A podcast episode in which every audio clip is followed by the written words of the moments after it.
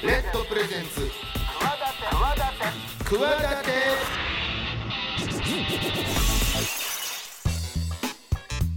皆さんこんばんはパーソナリティの大岩良正史です。こんばんは金良です。この番組企て私スポーツデザイナーでボイスアクターの大岩良正史と起業家の金良でお送りしております。明るい未来企て番組です。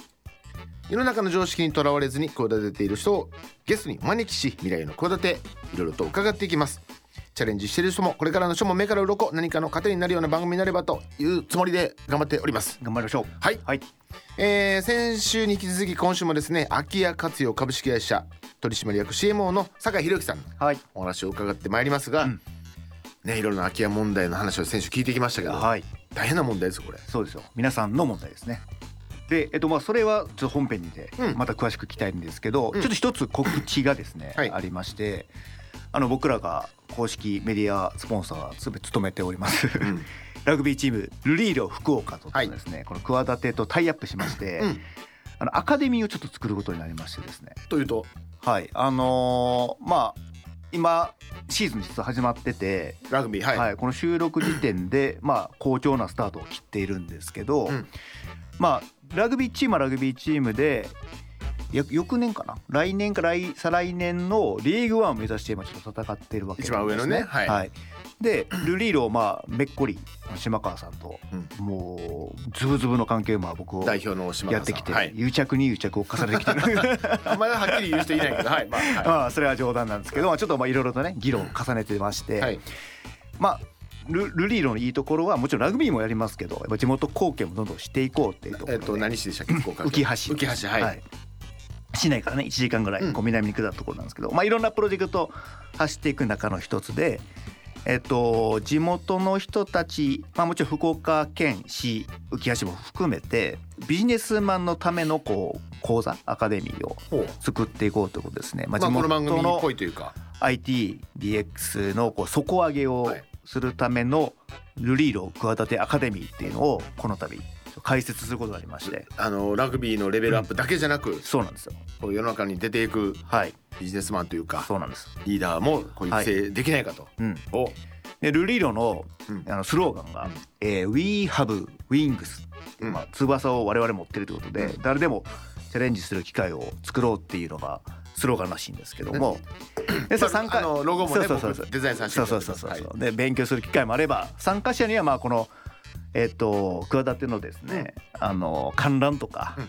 あのそういうのもちょっとなるほどゲストのゲストのお話も聞けるみたいなはい。のがセットについてるんで、ちょっとじゃあ何ルリーロ企て企てアカデミーでちょっと検索していただければ。するか、まあツイッターでも告知してますので、なるほどなるほど。はい、ちょっと見ていただければと思います。はい。はい、さあそんな番組ですけどもゲストは空き家活用株式会社の取締役 CMO 酒井さん。はい。空き家問題についてのお話続き伺っていきますどんなお話聞けるのかお楽しみに。レッドプレゼンツ企て私大岩良正史と金良雲が22時50分までお送りしています。企て会議室。このコーナーではゲストの成功体験や失敗談などのエピソードをお聞きし未来の企て語っていただきます。先週に引き続き今週もお迎えするゲストは空き家活用株式会社取締役 CMO の酒井宏之さんです。よろしくお願いします。よろしくお願いします。あのまあ会社名の通り空き家活用、はい。今日本では大問題になっている、そうですね。えー空き家がもうむちゃむちゃ増えていると、はい。えー今が、いね、日本で何個あるんでしたっけ？849万個です。849万個。それから10年後には、2000万個。ああ2.5倍になると、はい。それだけの数がこう本当人が住んでない真っ暗ねなはい。家がただ街にあるだけそと。いうようなこの大問題人口も減っています、えーその家を継いでいこうとする、ね、子供がいなくな、いないということだからそういう問題が起きています。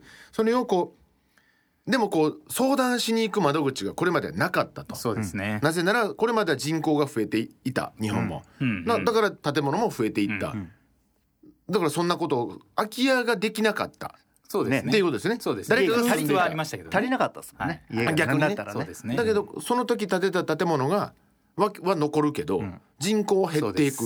だから空き家がどんどん今増えてるという、この数年の、数十年のまだ新しい問題なんですけど、それを行政に言ってもすまともにはこう実は相談乗ってもらえない、じゃあどうすればいいんだっていうところでこの空き家活用株式会社というものが、い、つでしたっけ？誕生したのがこの会社自身が、えっ、と10年前です10ね。年前。9期目、10期目になる会社なんで、はい、こういう問題抱えてる方、あの相談乗りますよ。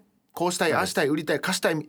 でもどうしたらいいかわからない。もうどんどん連絡くださいっていうお仕事だっていうことですね。そうですね。おっしゃる通りです。で先週はそれにまつわるこう今こういう問題がん。日本で起きているんだっていう話をいろいろと聞いてきまして、うん。でそれをこうやって窓口として、えー相談窓口として解説しているので、いろいろ聞いてきましたこういうふうにしていきましたっはい。ていうことなんですけども、はいちょっと具体的にですねそれだけ困ってる方がそうやって相談されに来ると思うんですけど、はい。実際どういうふうにその方たちにこうんうアドバイスというか、うんうん。どういうふうにこう解決に向かって、ねはいはいってるんですかね？うちはあの AI とかそういう感じじゃないので、うんもう泥臭い系なので。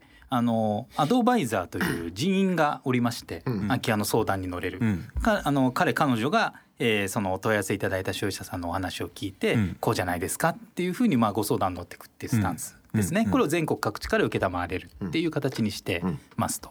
であのあなたの問題こうですよってまず問題をはっきりさせるっていうのは結構大え事。いろんなパターンがあるそうですそうです、うん。うん相続終わってないとか、うんうん。片付けだけは終わってないとか、うん。相続も片付けも終わってないのに売るって言ってるみたいうんなこととか、自分の問題が何かまず分かってないので、うんうん。あなたの問題こうですねってある意味カルテにしてあげて、で順番があるんですよ。まず相続しましょうねとかで片付けしてから売りましょうねとか。法的なまずをクリアしてきれい。にしてとか。手続きして順番があるんですね。ってい。う、はい、なので順番にしてあげて、うん。えー、とそれぞれの順番ごとに必要な業者っていうの決まってるんで、うん。事業の先生とか片付け会社とか。それを、まあ、なるべく地元の会社さんを複数紹介してどれ選びますかっうんていう。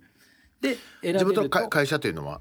えっと、例えば山口県の所有者さんだったら、はい。山口県の事業者さん宅建業者さんとかあはあはあ片付け業者さんをご紹介した方がなるほどかゆいところに手が届くので、ははい。いまあ、そういった形で選んでいただいて私この会社にするうん。意思を持って進んでいただいて、うん。次売ろうねとかっていう形で進めていくと綺麗になっていくっていう。なんかこうはい。ケツ叩くみたいなとこも。うまさしくです。ね、はい。その今までちょっと重い腰で面倒くさいな何からしたらいいか。そうですそうです。えー、何？わからんわっていうところを整理した頭の中整理してあげて。そうなんですはい。具体的にもううちのアドバイザーになれますね。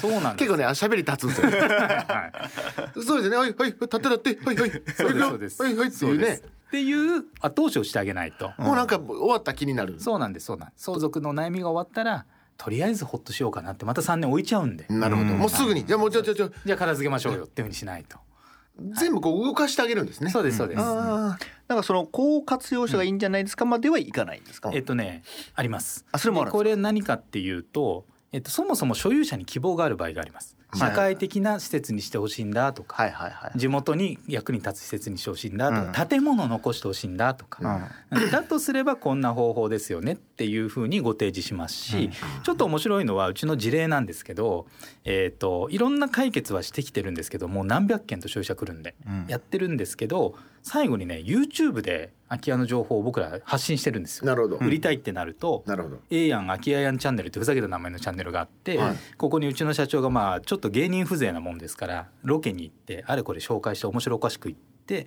15分ぐらいの番組にして YouTube に載せるんですよ。なるほど。んでそうするともう世界中から問い合わせ入ります。うん。この空き家欲しい。これに使いたい、うん。うん。いくらなら買いたい。うん。みたいなのが3年間一件も問い合わせがなくて地元の不動産業者が諦めた山口県の山奥の限界集落の物件も1ヶ月で40件内覧が入ってなるほど。えーなんと仙台の事業者が事業用に買いました。住宅ですよ。えうーん。っていう。それはどういう目的だったんですか？Airbnb とか宿泊施設にしつつ地域の活性化のための拠点事業をやりたいっていうので山口県まであの事業の拠それは点を移して。確かに地元の不動産会社はそうなんですよ。マッチングできないですそうなんよねですそうなんです。それそそ届いてないもんね。欲しい人のところまで情報がそうなんですよ。だから不動産の情報って地元の仲介屋さんとかは自分の地元に引っ越してくる人向けに自動ドア開けてくる人向けに発信してるじゃないですか、ううん。だから日本中に発信するなんてことやってないんですよ、でも興味ですよ地方の物件って移住先にいいなとかね、ううん。んって思うわけじゃない。ですか。まあね。エアリーとかね。その海外のでこれが届いてないのインバウンド向けとかね。で僕ら YouTube で世界中に発信するともうこれ誰買うって普通なら思うような物件がもう人気殺到ですぐ売れたりとか。なるほど。起こるので、なるほど、はい。まあ、こういった情報発信のお手伝いもしてて、はい。これ空き家活用さんって、普段えどこでお金発生してるんですか？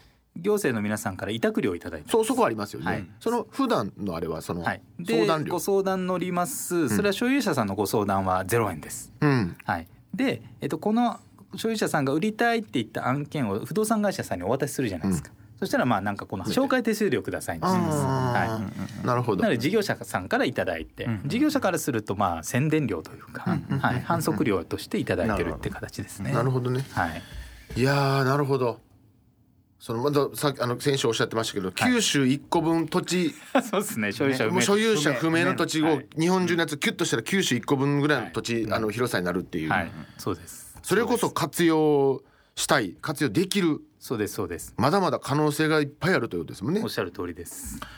なんかちょっとした古民家的なやつとかやったらこれがいいんだっていうね、うん人とかもいたりするし、ハワイの方が趣味で買うとかありましたからね。はい。なるほど、はい。そうか外国の人もどんどん今。いやすごいですよ。あのめっちゃ問い合わせ入ります。であーなるほど。内覧会にもいらっしゃいます。需要はむちゃむちゃありますね。すね。えーこの会社むっちゃ伸びるやんこれ、あの まだ、はい、資金調達中でございます。あそうですか。あのちょっと別件だった、はい。なるほどね。そうなんです。というようなですね空き家問題、そこにこうむ向き合っているこの空き家活用さん。そんなですねこう CMO のチーフマーケティングオフィササー酒井さんですね、はい。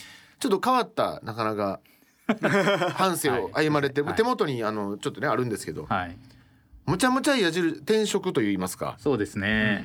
卒はい。DK、ちょっと待って77年1977年岩手ですよね、岩手生まれです。で東京大学とかで東京ですか？えっ、ともう中学校ぐらいに親の転勤で千葉に来て、はいはい。はい、で大学行って、えー一浪一流みたいないろいろありまして、うんうんうん。で朝津 DK に新卒で入りましたね。なるほど。はい、その後はリクルート。そうですね。会社名は全然言ってもいい。ん全然いいでです。ねもちろん。その後銀座銀座ときまはいしたね、。そうです。講談社このはい。五国寺。五国寺。急に。ちょっと。急に行きました。は いいや別に場所はどうでもいい。まあまあまあ。その後独立あるんですけども、はい。この今のえ朝津 DK、え広告代理店、リクルートさん講談社さんで何年ぐらいですか？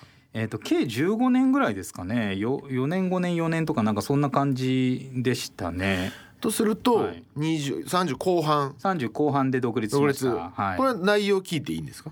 えっと独立というかまあサラリーマン僕向いてないので。15もう年15年やってますよそう15年も劣等生を続けて、うん。で、えー辞めて。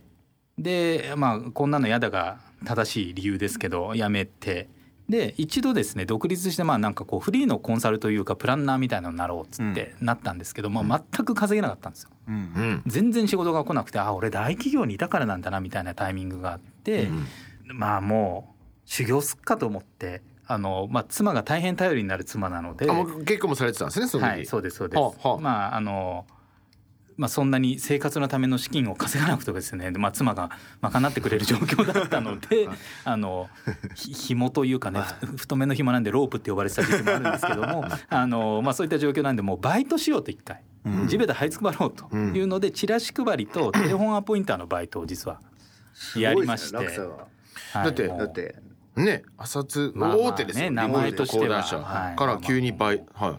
そうなんです。バイトに行ってなんかバイトもまあ当時いろいろ面接でマックとかスタバ落ちたっすよねしかもね。だってさ、えー。もう、はい。だって年齢がだって40とか。あそうですそうです。あんまり30後半40でマクドはナルドの御社のハンバーガーをずっと食べてきてみたいいな はってなりますよ誰っねていう話なんで。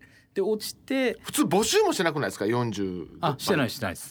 で門門叩いていってであのテレアポの会社の当時のリーダーがチャレンジ枠だっつって二十歳ぐらいのこうフリーターの皆さんと同期で僕は36歳だか7歳で入ってなんかホームページ作りませんかみたいなテレアポのあのバイトに入れていただいてでそこでですかねなんかテレアポ先がまあなんか建築家さんっていうのにわーってかけててタウンページで。うんあ建築家業界って課題あるなと思ってビジネスプラン作ってで僕を採用してくれたバイトのリーダー命の恩人じゃないですか。一緒に辞めようぜっつって。え？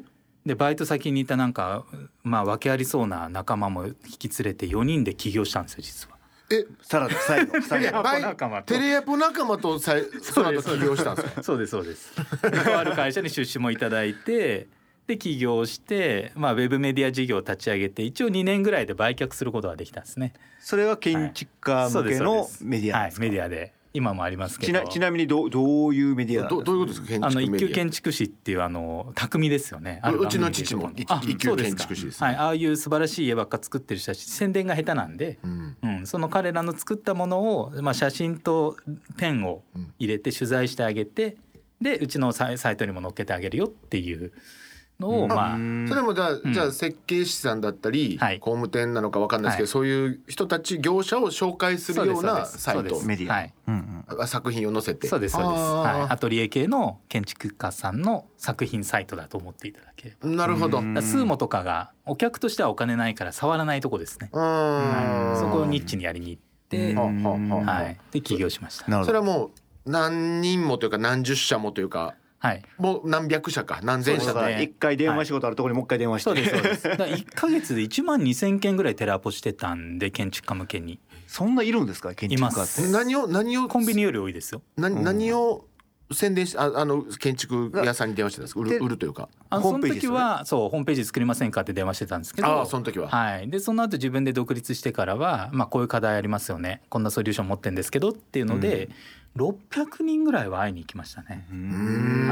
その電話した人のうちの。そうですそうですそうです。その時はいやいいようちはホームページなんてって言ってたけど、そういうサイトを作っまとめるサイトを作るとなったら載せるという人が出てきたそうですそうです。まあ取材させてくださいというかメディアに載せませんか？みたいな話ですよね。あそうか。ホームページほど大げさではない。ではないけどちょっとおあなたのこと紹介あなたの仕事を紹介させてくれぐらいだったら専門メデディアなんでお客さんも来ますしっていうことですよね。ィなるほど、はい。ちょっとはちょっとハードルを下げたのかそれだったらお金かからない。のかかるんですか？登録料。いただくんですけどもともと建築家さんって自分の作ったものにカメラマンなんか単発で20万とか15万とか払ってカメラ撮るんですけど、写真だけじゃ意味ないじゃないですか。うんうん。うんだからうちはカメラも入れるしライターさんも入れて文章も書くしなんとうちのサイトにも載っけてその20万より安いですっていう形でもともとかかってた予算をあのそのままひっくり返しに行ったんですよね。なるほどなるほどなるほど、はいでまあ記事を増やしてって感じで、まあ立派な家ばっかり載った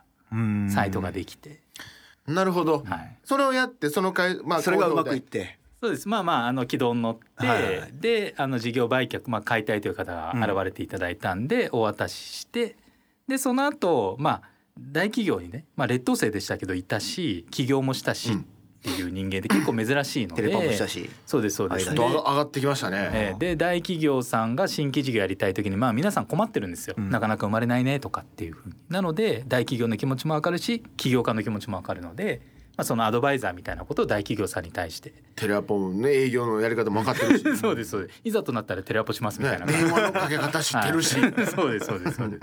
っていうのをまあ長くやっててコロナ直前まで、うんはい。まあかかったぐらいまでやってて、コロナの時にまあ多くの企業がもう新規事業どころじゃなくなっうん。たというのもありまして、でまあ自分自身もなんか人んちの手伝いよりもう一回事業やりたいなってうん。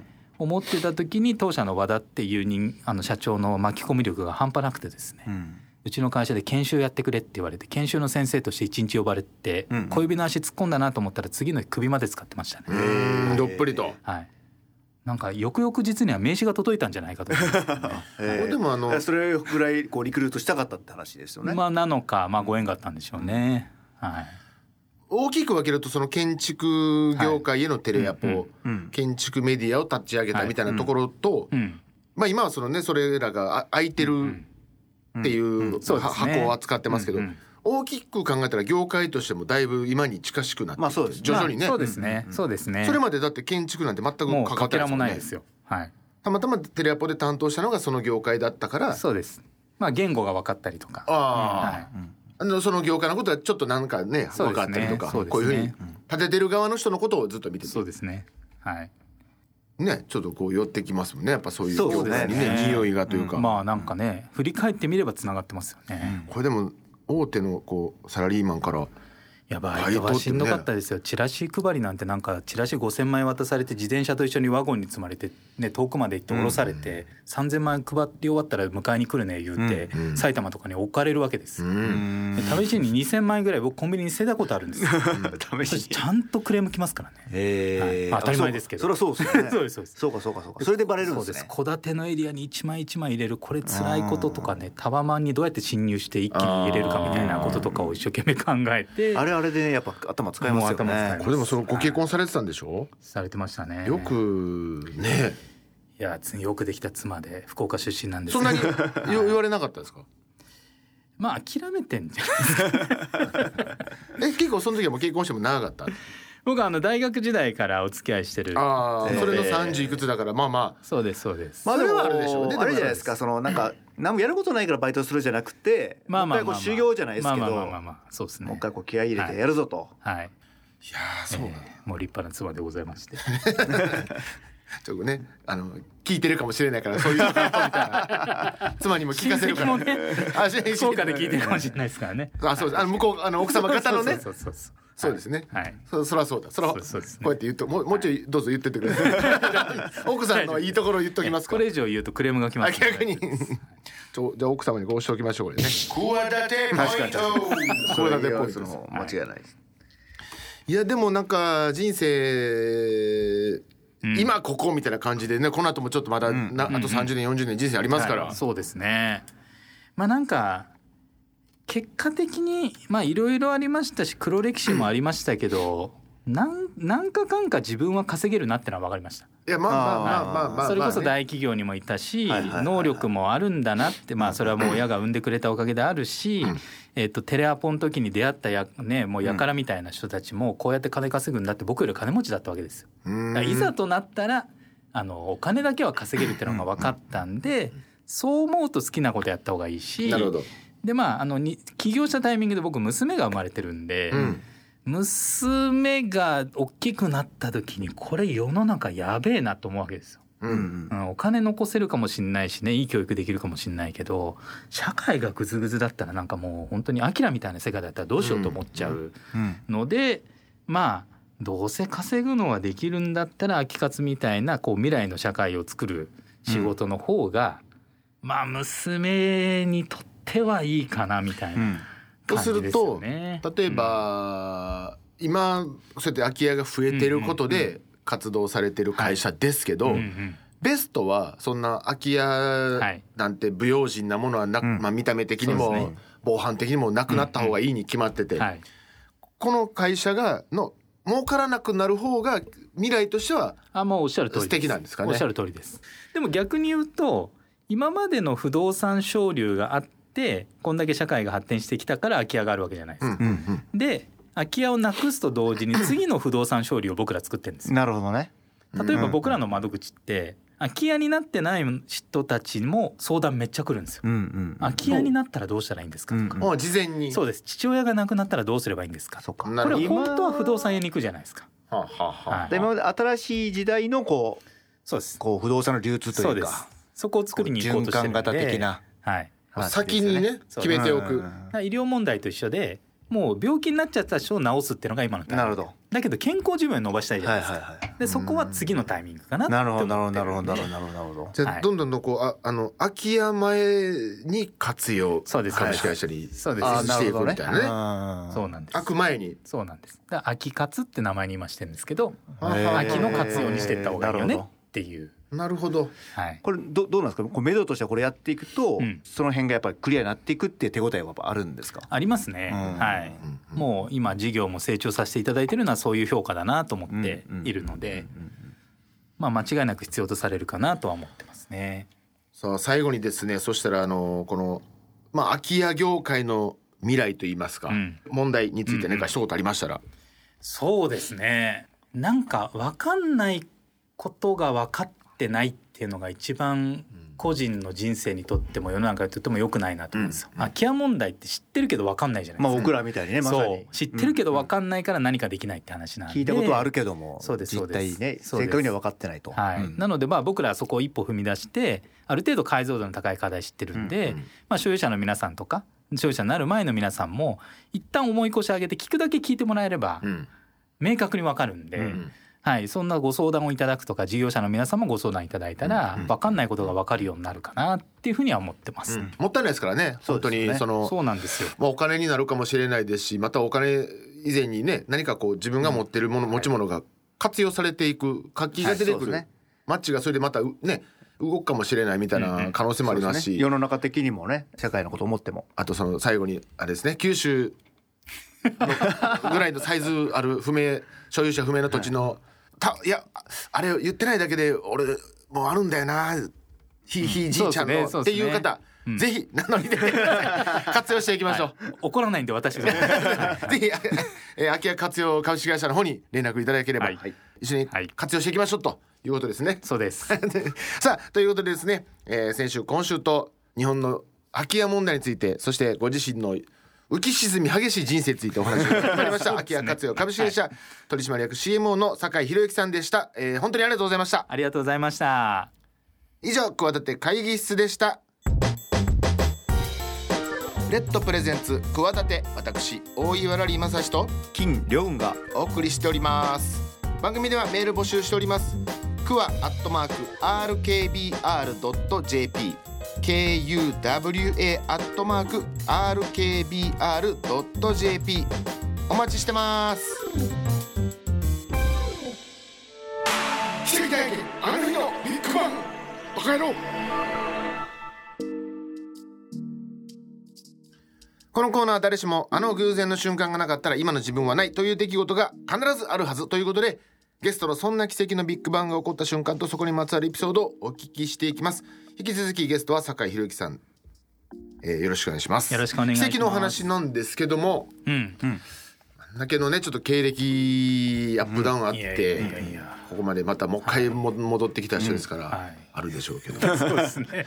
カムバックを果たしたのか、またどっかに行ってしまうのかわわかんないですけど。はい。まあ結構まあどどれも奇跡だなと思って生きてますけど、一番大きいのは、えーやっぱね3.11なんですよ。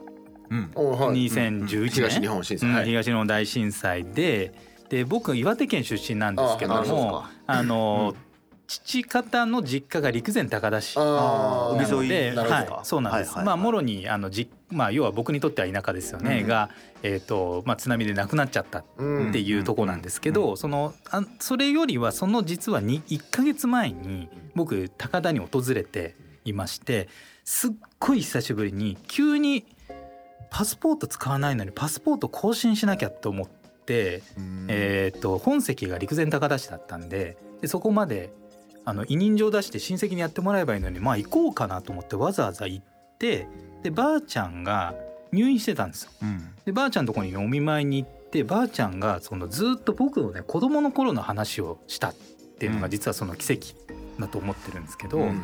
当時僕はねこうリクルートをやめて事業企画とか経営企画みたいな数字の人間だみたいな感じでちょっと勘違いをして、うんえー次の職に行こうかなと思ってたうんうんうん。時なんですけど、いやばあちゃんからねずっとちっちゃい頃のさ話をね何回も聞いてたんだけどその花の前に立ち尽くして1分間動かないような子供だってもう感受性が素晴らしかったのよってのをずーっと話されてうん。あそうか俺どっちかっていうとアートとかまあまあそのセンスの人間だったんだな生まれ持ってみたいうん。ないうところをあの実はそこで僕気づいたんですよ。うん。なのでこのまま行ってたら算数とか数字なんてできないの。うん。ちょっとやばいなっうんていうのにそこで気づいうん。てであ人生やっぱりもうなんかう生まれた通りというか育てられた通りというか好きなように好きなもので生きていかなくちゃいけない。うんん。だなっていうふうに気づいてでまあそういうふうな教えをもらったのがちょうど1ヶ月前だったんですよ、うん。震災。うん。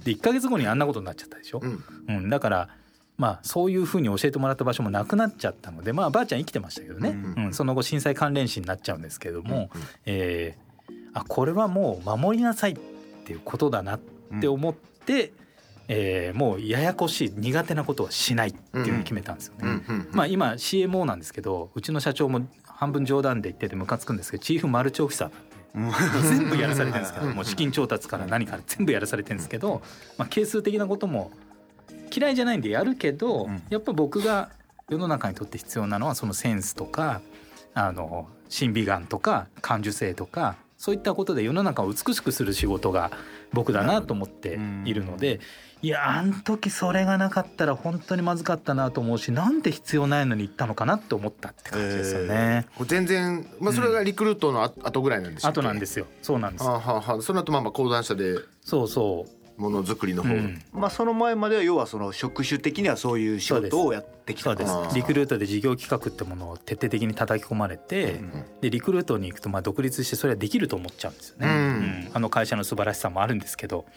なので本当は講談社に行くつもりじゃなかったんですよ。もっとちょっと経営管理みたいな会社に行こうかなと思ってたんですけどまあ、そこで思い直して実は講談社 BC も僕バイトから入ってるんですよ、ううーんはい、やっぱ出版好きだし本作るの好きだなと思ってそこにまあ頼もうって言って入れていただいた。まあでもそっかそっからで雑誌とかを作る方に行くんですか？そうですね。雑誌とか作らせていただいて、ね。でまあメディア事業も、まあ、じビジネスのストラクチャーはリクルートに学ばせていただいたものですけども、まあ、どっちかというと情緒的なものが好きな建築家さんってところに行ったし、そっか、はい。で建築とかそうですどっちかというと完全にもうアートというか芸術というかめそうですそうです。ねものづくりの方ですから。そうですそうですそうです。ああなるほど、まあでもそれまででキャリアもすでに8年やってたらまあそのその職種というか自分のねスペシャリティ的なのそうですね。はこうそこで変えるってなかなかないですよね。ね。普通はね、そうそうそう。その分岐点の時のその2月に陸前高田に帰った理由がい。まだにわからないってこと分かんないです。ふとってことですもんね。そう。それもう何年かぶりとかなんですか？何年かぶりでしたね。ううん。で突如なんで。うん。パスポート別にその後使ってないですもんね。使ってないんですよ。そう。なんか更新しなきゃと思って。別に期限でもなかったあそうなんですか？そうなんですす。期限でもないのに？期限でもないのうんにそれはなかなかない。ねなんでそう思ったんだろうなと思って。そのおばあちゃんのその伝えを聞きに行ったんじゃないかと。そうなんですよなんかそういうね理理由が不明ななそうですね。ありますけどね。なんかね。今考えればそうやっておばあちゃんが呼んでくれた、うん。お前の進む道はこっちだよっていうのを伝えたかったから呼んだんだみたいな。はい。そうですね。まあ意図してないとは思いますけど。ありますね。やっぱこうやって信じるか信じないかはあれですけども。ありますあ勝手に意味付けしてるかもしれないですけどそれがまあまあまあまあまあ、大きいねですかね。まあ、そう思えるっていうことは十分それで十分まあそうです素敵なんですけどね。ねおっしゃる通り。うーん。やっぱあるなみんなまあこれ、まあ、あると思ってましたけどねこんだけ。いろいろまあいろいろあの人生をねすごあの過ごされてる方ですから。そうか、さあそんな酒井さんの奇跡のお話でした。もう一コーナーありますんで、はいもうちょっとお付き合いいただければと思います。以上奇跡体験あの日のビッグバンバカ野郎でした。レッドプレゼンツ企て。私大岩良理正史と金良雲が。22時50分までお送りしています業界用語ワンポイントレッスン。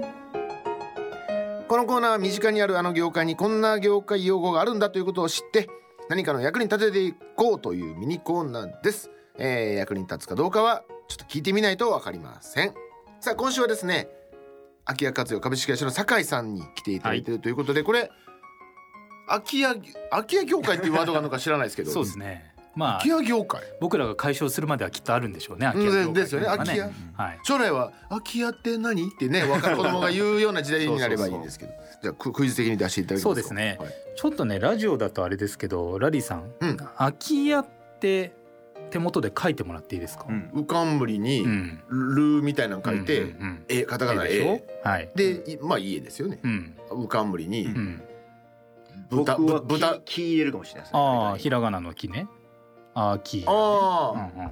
会社は木が入ってんのか？うんうん。あ入ってますね。ああ普通に書くと、うん。まあ大体木が入る、るはあはあはあはあ。うんうん。なんですけど空き家業界では木入れないんです。ほ空き家っていうのは空家って書いて空き家です、はあはあはあはあはあ。はで普通にテレビ番組とかうちの会社名もまあ一般的なとこに寄せてってるんで、あうんあの木を入れて、まあ、普通の漢字の読みとして空き家にしてるんですけど、うんうん実は僕らが手伝ってる行政うん自治体さんとかうん国交省とかで空き家っていうふうに書くときは空家って書いて出てくるんですよ。公式的な。はい、そうですそうです。書き方では公式文書は。はいはいはい。あそうなんですかそうなんですよ。そんな公式的なこととかそんなのがあるとも思ってなかった。ん で行 どっ政ちでも文書みたいなものどっちでもいいいいやんっていう、うん。そなんで言われなあかんねんそうです。行政文書だと空家になっていて、うんうん。だから僕も行政にメールする時とかはキー入れないようにしてます。分かってるな感を出したいんで。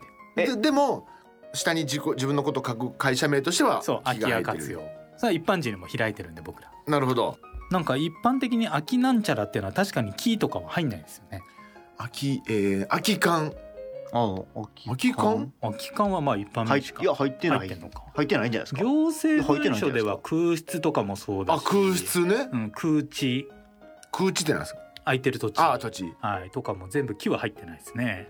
まあ空って空きというものが家だけなんじゃないですか今のところそうですね。空きだからあ空。き缶あるのかうん空。空き缶はあなたも行政文書と出て あんまり出てこない何の政策やゴミの時に。ゴミのの不法投棄問題とかでねはいはい空き缶空き瓶っていう行政用語でしょこれは確かに書かないこともないあの法律の名称とかもその木が入ってないのになっていて、うんそう結構ね空き家っていうのを行政に今一生懸命営業する会社とか増えてきてるんですよ。うん。空き家問題マーケットになるから、はなんですけど木入れてるとこ僕偽物だなと思って。ああなるほどなるほど。でちゃんとそこ分かってないはいっていうのとあのなんかそうそういうとこまで気を配れるの結構大事だなって思ってまあそうですね。そう。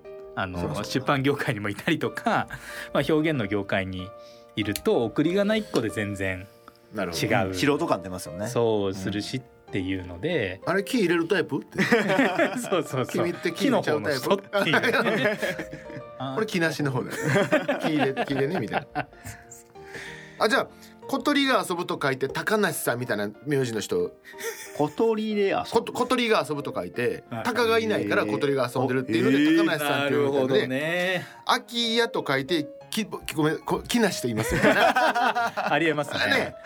はい。あのーそもそもそんな名字大事牛肉がめちゃくちゃうまい店のことを豚捨てって店もありますからね。えななんえすか？豚すああなるほど。牛が美味しすぎすぎたら豚は捨てる、へー。豚捨てって店が、だ日本語のちょっとそういう特徴なんですよね、はいはいはい。こっちをこと言うといてこっちのこと言うてるっていう裏のこと言うみたいな。洒落てますね。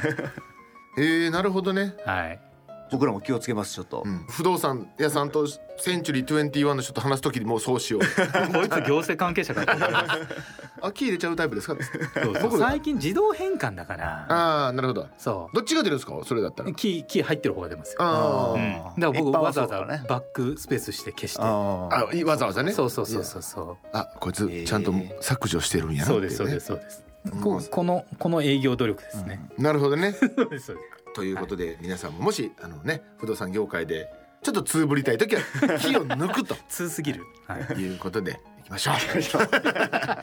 えー先週今週とですね2週にわたって、えーお迎えしました酒井さん。空き家活用株式会社。ちょっと真面目な話になりますけど、はい。あのね空き家問題本当にちょっとこれはちょっとね解決していかないともったいないです。本当に。もったいない、うんうん。可能性の塊ですから。だってもうな何千万何億場所によってはうん。するものがふわふわ浮いてる、うんそうです。で土地使える土地が使えないからあ使える土地に人が集まってそれもまたそうですね。何億何千万どんどん値段上がってて、なんかこううまく回していかないともったいないです。ね。狭い土地ですから。うん。はい。ということで本当お手持ちにあるお手持ちというか なんだろう。お手持ちですあうちあるわっていう方、はちょっと何でも結構なんで、はい。はい。はい。あの一回連絡してみてはいかがでしょうか、ということで、えー本当にいろんな話ありがとうございました。ありがとうございましたまたぜひ遊びに来てください。楽しかったです、はいよろしくお願いします。ありがとうございました。ありがとうございました。以上業界用語ワンポイントレッスンのコーナーでした